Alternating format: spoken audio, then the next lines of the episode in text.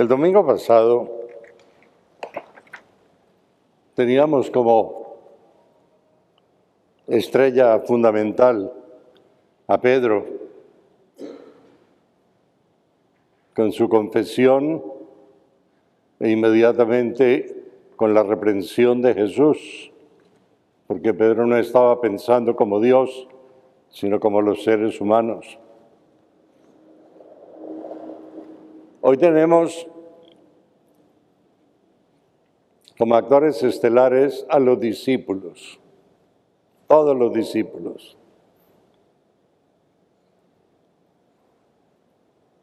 Podemos dividir, este Evangelio de hoy en dos partes.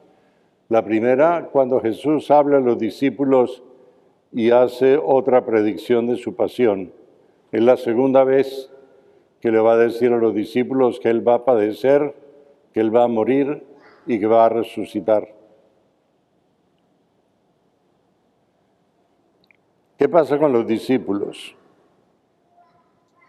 Están exactamente en la misma actitud de que hablábamos el domingo pasado de Pedro.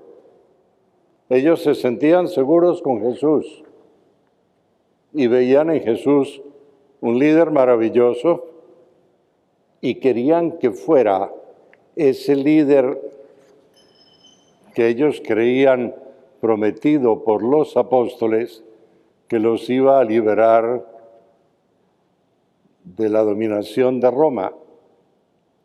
Es decir, ellos se imaginaban a Jesús como un líder político, no como un líder espiritual, no.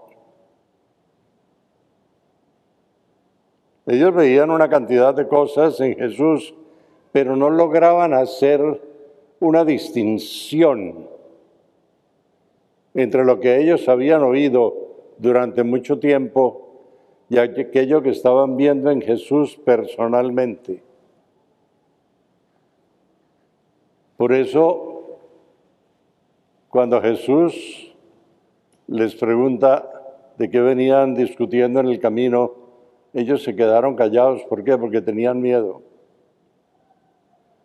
Tenían miedo de que la realidad de lo que quería Jesús de ellos saliera a flote y ellos sabían que había algo que estaba faltando ahí.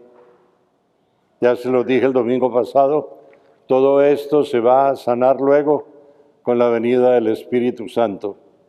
Pero tenemos que esperar a Pentecostés y tenemos que esperar a la experiencia de la pasión, de la muerte y resurrección de Cristo para que ellos puedan dar el paso adelante.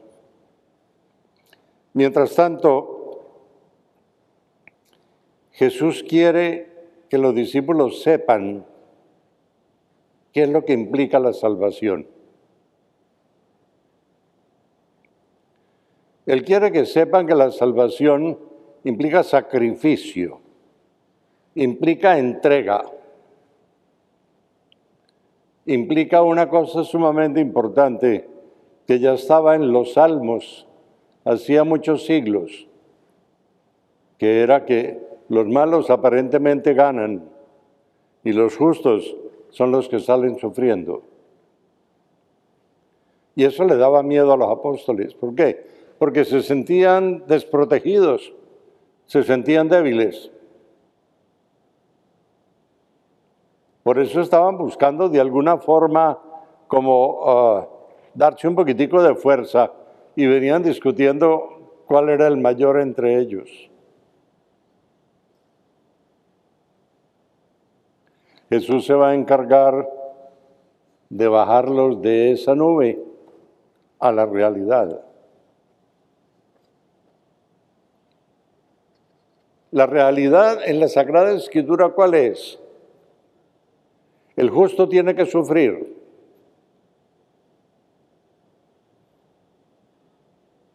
Porque es la única manera de demostrar amor. Porque es la única manera de demostrar verdadera redención, verdadero cambio. Con una vida tranquila y sin problemas de ninguna clase, nadie tiene necesidad de cambiar nada. Tan felices de esa manera.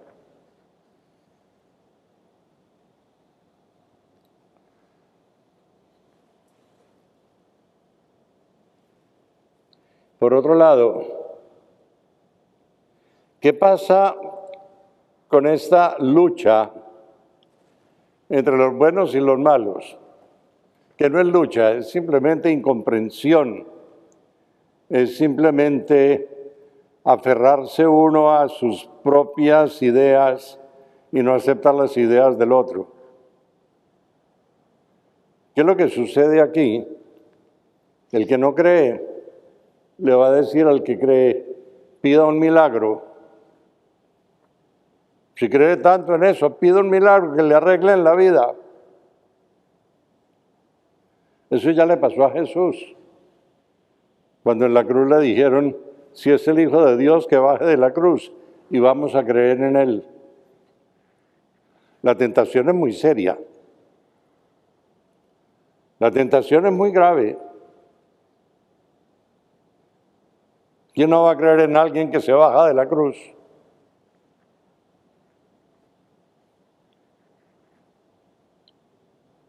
Una persona medio muerta ya, crucificada. Le piden que se baje de la cruz, si es el Hijo de Dios. Continuamente el cristiano se va a tener que encontrar con esto.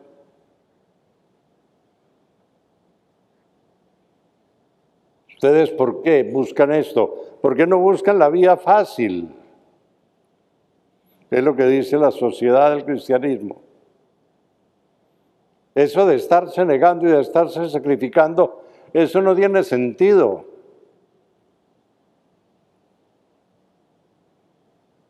¿Por qué? Porque la sociedad actual el amor lo entiende muy mal, muy mal. El amor lo entiende como atracción, con una connotación grandemente sexual. Y esto es totalmente diferente de lo que es el amor cristiano. El amor cristiano se entrega definitivamente por Dios. No hay ningún otro motivo para entregarse sino Dios. Por eso Jesús le está diciendo a los apóstoles en esta primera parte del Evangelio de hoy, el Hijo del Hombre va a ser entregado a los hombres y lo van a crucificar y lo van a matar. Y al tercer día va a resucitar. Los apóstoles, dice el Evangelio, no entendieron. No, no entendieron que ni la primera ni la segunda parte ni que iba a sufrir, ni que iba a resucitar. Acuérdense después de la resurrección, cuando van Pedro y Juan al sepulcro, cuando dice Juan, entonces entró el otro discípulo y vio y creyó, porque hasta el momento no habían entendido cómo era aquello de resucitar de entre los muertos. Si nosotros tenemos dificultades en la vida cristiana, caigamos en la cuenta que es un camino largo que hay que caminar. Pero hay que caminarlo muy sinceramente todos los días, porque con las infidelidades pierde uno el sentido de hacia dónde va y empieza a buscar aquello que es aparentemente más sabroso y más fácil.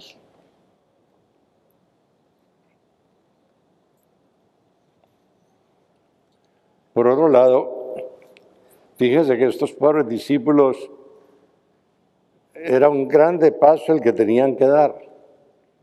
En el libro del Deuteronomio, en el capítulo 21, verso 23, dice lo siguiente de alguien condenado a muerte.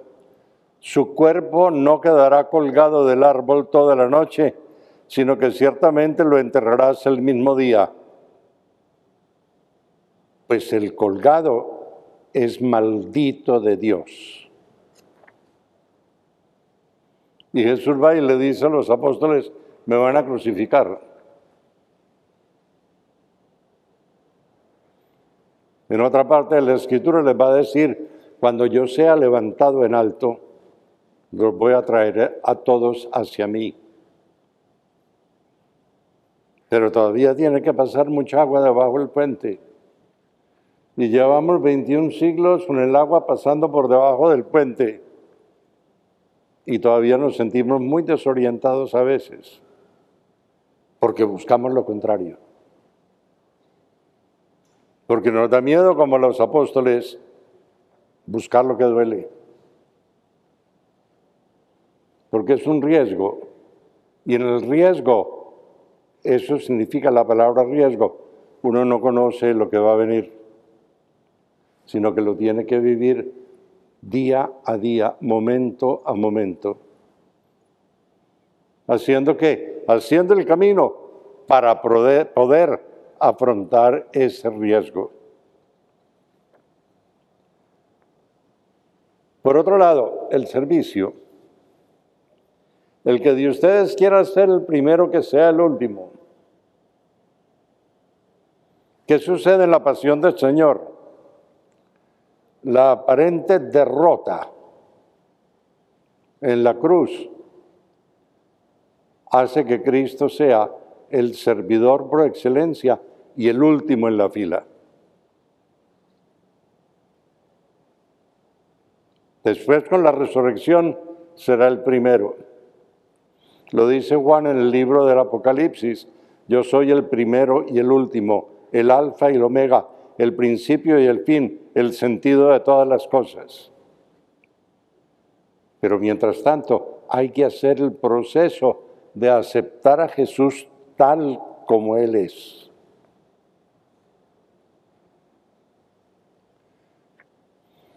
Y el servicio, según el Evangelio, fundamentalmente se entiende como salir de sí mismo e ir hacia los demás. Y los demás son principalmente los pobres, los más débiles. Y fíjense, entra también dentro de fundamentalmente aquellos que no quieren escuchar. Aquellos que están tan seguros de sí mismos que no quieren abrir el corazón ni a Dios ni al prójimo.